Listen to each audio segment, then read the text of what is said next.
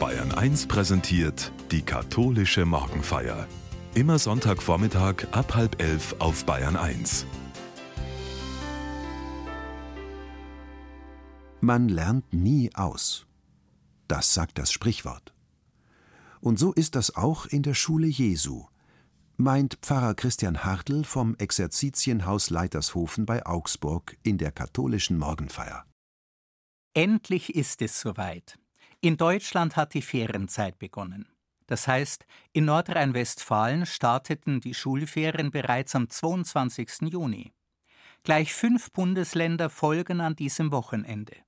Die übrigen schließen sich demnächst an. Und Ende des Monats können sich dann auch die bayerischen Schülerinnen und Schüler in die Sommerferien stürzen.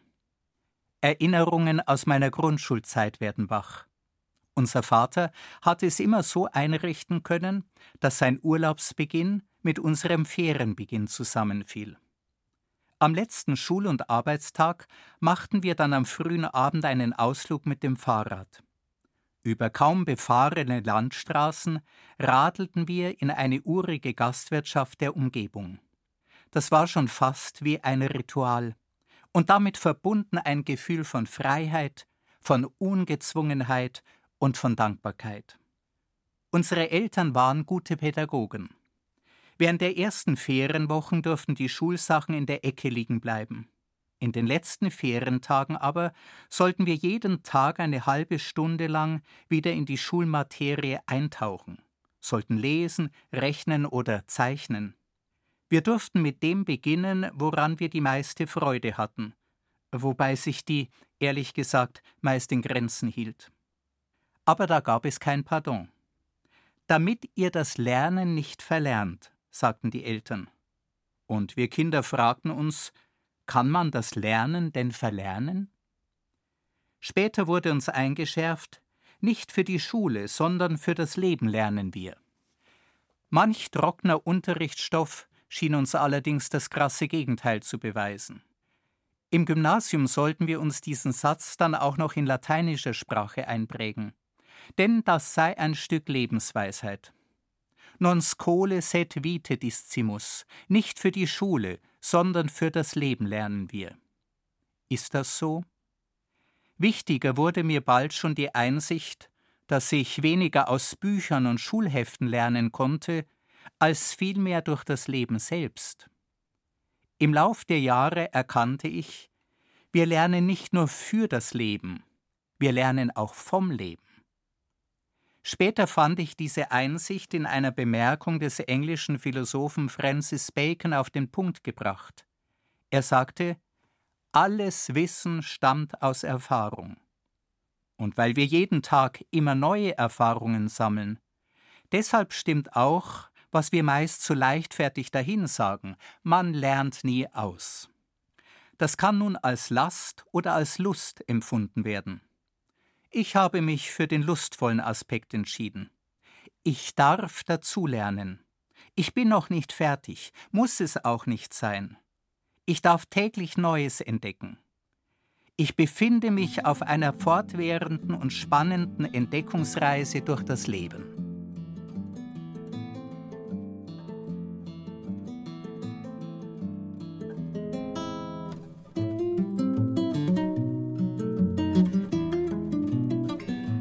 Im Evangelium dieses Sonntags werden wir in die Schule Jesu eingeladen. Zumindest hören wir ihn sagen, lernt von mir. Es ist meines Wissens das einzige Mal in den vier Evangelien, dass er so ausdrücklich betont, dass wir uns bei ihm etwas abschauen, von ihm etwas lernen können.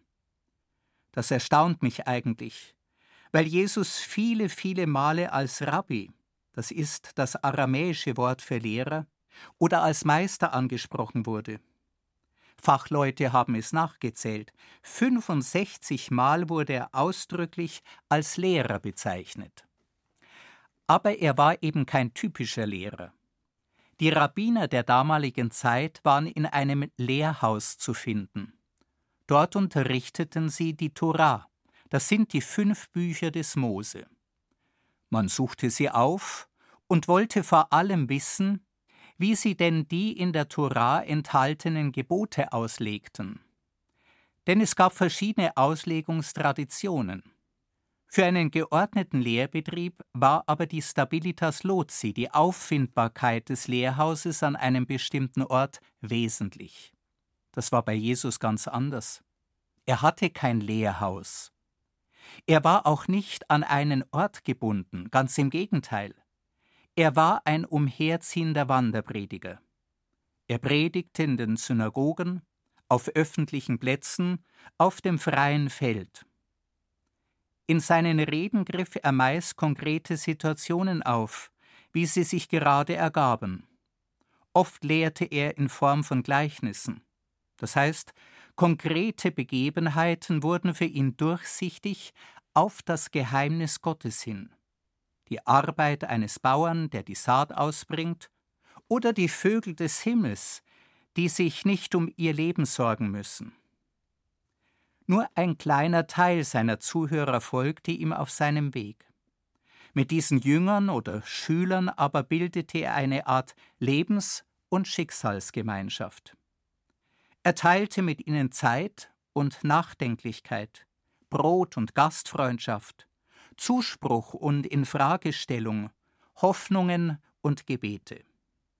Auch diese Schüler Jesu unterschieden sich von den gewöhnlichen Schülern in der antiken Welt. Denn in der damaligen Zeit suchten sich die Schüler jeweils ihre Lehrer aus. Hier ist es wiederum umgekehrt. Jesus sucht sich bestimmte Menschen. Meist sind es ganz einfache Leute, oft auch marginalisierte und stigmatisierte, und beruft sie ihm zu folgen. Genau besehen, wenn Jesus zu einem Menschen sagt, folge mir nach, dann steht im griechischen Urtext, Geh hinter mir her. Schüler Jesu sein bedeutet, hinter Jesus herzugehen, sich an ihm zu orientieren und in der Weise der Nachahmung von ihm zu lernen. In seiner Lebensschule geht es also nicht um den Buchstaben der Torah, sondern um ihren Tiefsinn. Es geht nicht einfach um Wissen, sondern um Leben und um Lebensweisheit.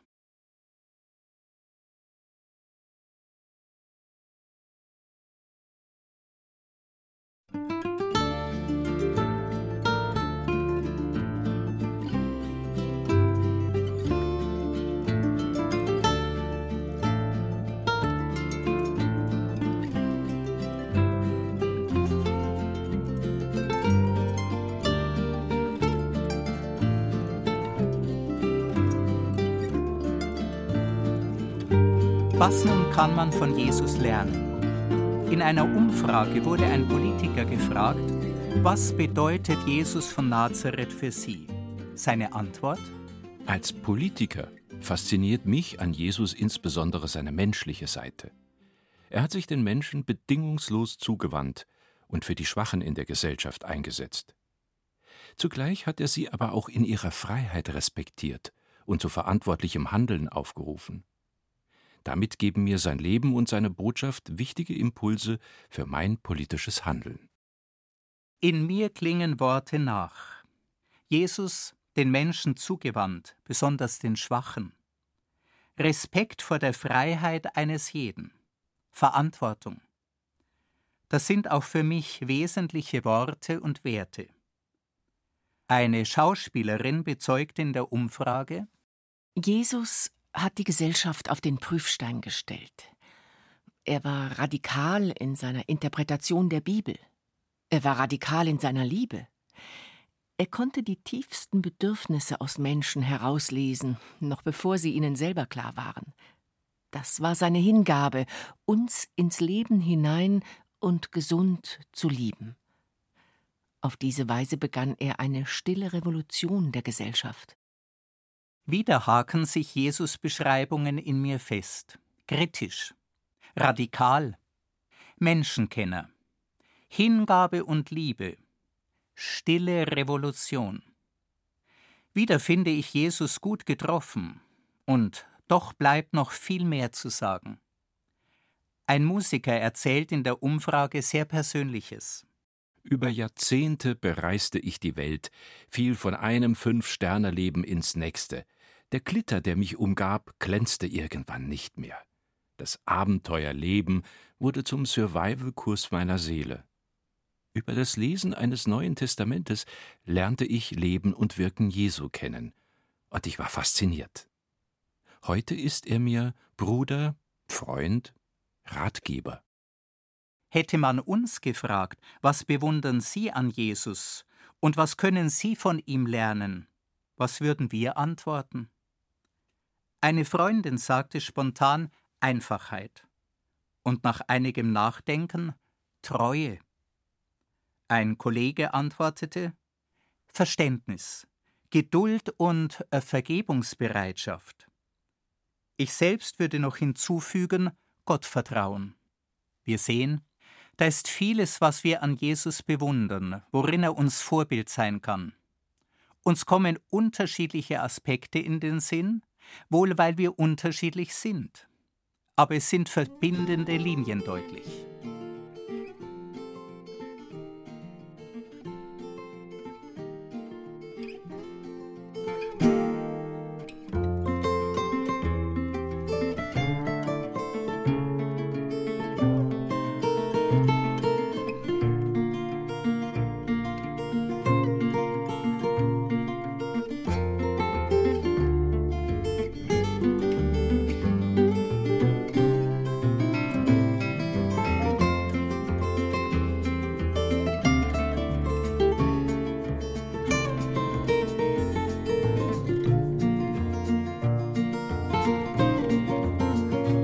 Was kann man, was können wir von Jesus lernen?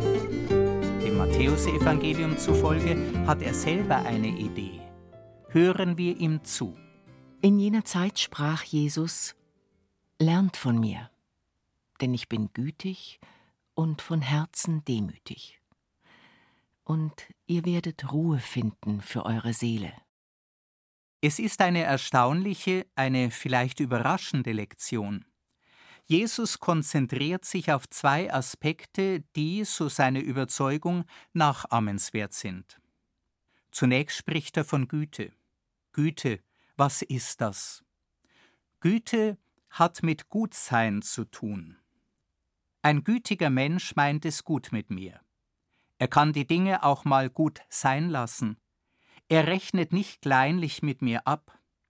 Was wäre das Gegenteil von Güte? Strenge? Unbarmherzigkeit, Unnachgiebigkeit? Tatsächlich spüre ich in mir oft die tiefe Sehnsucht, dass es gütiger zugehen möge in dieser Welt. Ist das Leben nicht Herausforderung genug? Warum machen wir es uns oft gegenseitig noch schwerer durch ungutes, verständnisloses, hartherziges Verhalten? Ich denke lieber an gütige Menschen, die mir begegnet sind. Viele fallen mir ein. Sie waren vielleicht nicht zeitlebens und in allen Lebenslagen gütig, aber ihre Güte blitzte auf in vielen Begegnungen. Meine Eltern fallen mir ein. Ein liebenswürdiger Seelsorger, eine verständnisvolle Freundin. Und ich denke an Jesus, der armen, kranken und ausgegrenzten Menschen gütig, einfühlsam und heilsam begegnet ist. Er war für viele die Güte in Person. In der jüdisch-christlichen Tradition ist Güte übrigens eine der Haupteigenschaften Gottes. Insofern findet sich in der Selbstbeschreibung Jesu auch eine theologische Aussage. In ihm begegnet uns das menschliche Angesicht des gütigen Gottes. Bleibt noch eine ganz praktische Frage. Wie weit kommt man denn in unserer Welt und Gesellschaft mit Güte? Güte rechnet sich nicht, so sagt man gerne. Ganz ähnlich wie das Sprichwort Bescheidenheit ist eine Zier, doch weiter kommst du ohne ihr. Sich selbst zurückzunehmen, den anderen den Vortritt zu lassen, ziehen wir da nicht selbst den kürzeren? Auch Jesus kam zunächst mit seinem wohlwollend gütigen Auftreten nicht recht weit.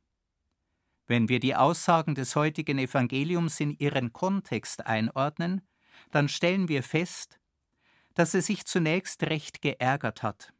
Er war viel unterwegs. Er hatte den Menschen von Gott und seiner geheimnisvollen Gegenwart erzählt. Er ließ diese Gottesgegenwart in seinen Begegnungen und vor allem durch seine Wunderheilungen aufstrahlen. Aber seine vorläufige Bilanz fällt ernüchternd aus. Dann begann er den Städten, in denen er die meisten Machttaten getan hatte, Vorwürfe zu machen, weil sie nicht Buße getan hatten. Weh dir, Korazin, weh dir, Bethsaida, denn wenn in Tyrus und Sidon die Machttaten geschehen wären, die bei euch geschehen sind, längst schon wären sie in Sack und Asche umgekehrt. Und du, Kapharnaum, wirst du etwa bis zum Himmel erhoben werden? Bis zur Unterwelt wirst du hinabsteigen. Wenn in Sodom die Machttaten geschehen wären, die bei dir geschehen sind, dann stünde es noch heute. Aber er bleibt nicht bei der Kritik stehen.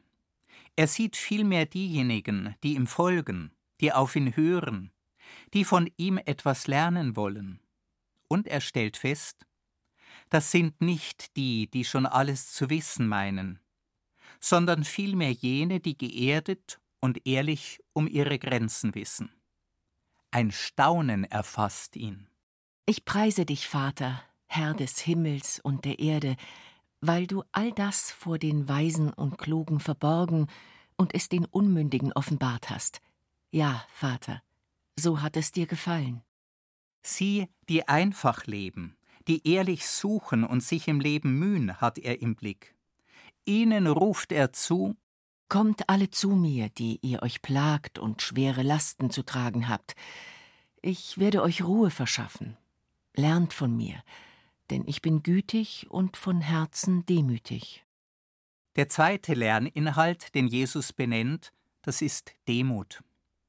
Das deutsche Wort Demut meint den Mut zum Dienen. Der Begriff ist freilich gerade im kirchlichen Kontext nicht unproblematisch vielleicht sogar kontaminiert. Wie oft wurden Menschen in der Vergangenheit mit dem Verweis auf eine geforderte Demut klein gehalten, eingeschüchtert, daran gehindert, zu sich und zu ihrer Meinung zu stehen. Wenn von Demut die Rede ist, dann greife ich deshalb lieber auf den zugrunde liegenden lateinischen Ausdruck zurück. Humilitas. Darin enthalten ist der Humus, die Erde. Demnach ist ein demütiger Mensch ein bodenständiger Mensch. Einer, der um seine Stärken, aber auch um seine Grenzen weiß. Mit der Humilitas einher geht auch der Humor, also eine gewisse Heiterkeit und Leichtigkeit. Überrascht hat mich, dass bei der Schulung von Managern durchaus von Demut die Rede ist. Dort wird der Begriff offensichtlich als unbelastet empfunden. Der US-amerikanische Management-Experte Jim Collins gebraucht ihn, wenn er besondere Qualitäten von Führungskräften beschreibt. Er sagt: Demut hat, wer erstens die eigenen Stärken und Schwächen erkennt. Zweitens, wer andere dafür anerkennt, was sie tun. Drittens, wer immer lernbereit und offen ist. Viertens, wer versteht, dass er oder sie nur ein kleiner Teil eines größeren Ganzen ist. Demut ist für Jim Collins eine erlernbare Tugend. Man könnte nun in der Weisheitsgeschichte der Menschheit weit zurückgehen. Schon Aristoteles beschrieb die Demut als Mittel der Selbstbeherrschung. Sie befähige, zu einer ausgewogenen Mitte zwischen Extremen zu finden. Oder Xenophon nennt die Demut die Kerntugend, die alle anderen Tugenden erst zum Glänzen bringe. In der gesamten jüdisch-christlichen Spiritualität verhilft die recht verstandene Demut zu einer realistischen Selbsteinschätzung. Auch da fallen mir verschiedene Menschen ein. Sie haben es nicht nötig, viel aus sich zu machen, denn sie ruhen in sich selbst. Sie leben eine gewisse Souveränität, ohne überheblich zu sein denn sie wissen auch um ihre Grenzen und Schwächen und können sogar darüber lachen. In der jüngeren Kirchengeschichte wurde zum Beispiel Papst Johannes der 23. oft als Papa Buono, als guter oder gütiger Papst beschrieben. Er wurde als außerordentlich demütige Gestalt wahrgenommen, nicht zuletzt, weil er bodenständig und humorvoll war. Er sagte einmal über sich selbst Der Herr ließ mich aus einem armen Volk geboren werden und hat an alles Übrige gedacht. Ich habe ihn machen lassen. Und an anderer Stelle Solange jemand sein Ich nicht unter seine Füße gesetzt hat, ist er nicht frei. Solche Gestalten wie Johannes der 23. wirken anregend bis heute. Vor allem aber denke ich an Jesus, der sich selbst als demütig beschreibt. In der Urkirche wurde er mit folgenden Worten in einem Lied besungen. Jesus Christus war Gott gleich, hielt aber nicht daran fest, Gott gleich zu sein, sondern er entäußerte sich und wurde wie ein Sklave und den Menschen gleich. Sein Leben war das eines Menschen, er erniedrigte sich und war gehorsam bis zum Tod, bis zum Tod am Kreuz. Darum hat ihn Gott über alle erhöht. Was in unseren Ohren vielleicht wie eine Melodie aus fernen Zeiten klingt, hat der Psychologe Carl Gustav Jung ins Heute übersetzt. Eines seiner zentralen Anliegen war die Individuation, also die Selbstwerdung des Menschen. Der Psychologe sagt, Jesus Christus könne helfen, die eigene Individualität zu leben, und zwar auf dem Weg der Demut. Wahrlich, der Weg führt durch den Gekreuzigten, das heißt durch den, dem es nicht so wenig war, sein eigenes Leben zu leben und der darum erhöht wurde zur Herrlichkeit. Nicht lehrte er Wissbares und Wissenswertes, sondern er lebte es. Es ist nicht zu sagen, wie groß die Demut dessen sein muss, der es auf sich nimmt, sein eigenes Leben zu leben. Sein eigenes, ganz individuelles Leben zu leben, das ist wahrhaft Lebenskunst. Diese Kunst einzuüben, dazu lädt uns Jesus ein.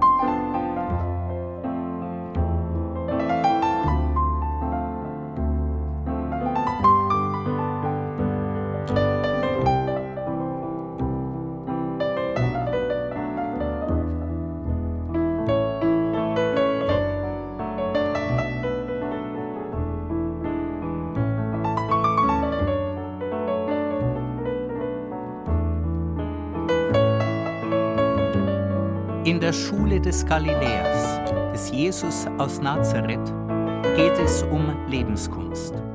Dabei fällt auf, dass sich seine Logik nicht selten von der Logik unserer Zeit und Gesellschaft unterscheidet.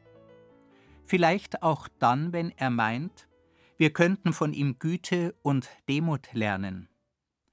Ja, das mag in manchen Ohren etwas abgehoben oder auch weltfremd klingen. Oder hat es etwas Prophetisches an sich? Haben wir nicht gesehen, Jesus konnte auch sehr klar und scharf werden, wenn er Güte vermisste und Hochmut wahrnahm. In jedem Fall aber werden alle, die bei ihm in die Schule gehen, für sich persönlich weiterdenken müssen, was sein außergewöhnliches Vorbild in ihrem alltäglichen Lebenskontext bedeuten kann. Das bleibt spannend, ein Leben lang. Ich aber will mich abschließend ihm zuwenden und um seinen Segen bitten. Jesus, deine außerordentliche Güte lege sich auf uns und auf die Menschen, mit denen wir zusammenleben. Deine bemerkenswerte Demut, deine Erdung, deine Ehrlichkeit und deine Souveränität mögen auf uns abfärben. Und das Wissen um dein Dasein und dein staunenswertes Vorbild schenke Ruhe unserer Seele. Amen. So sei es.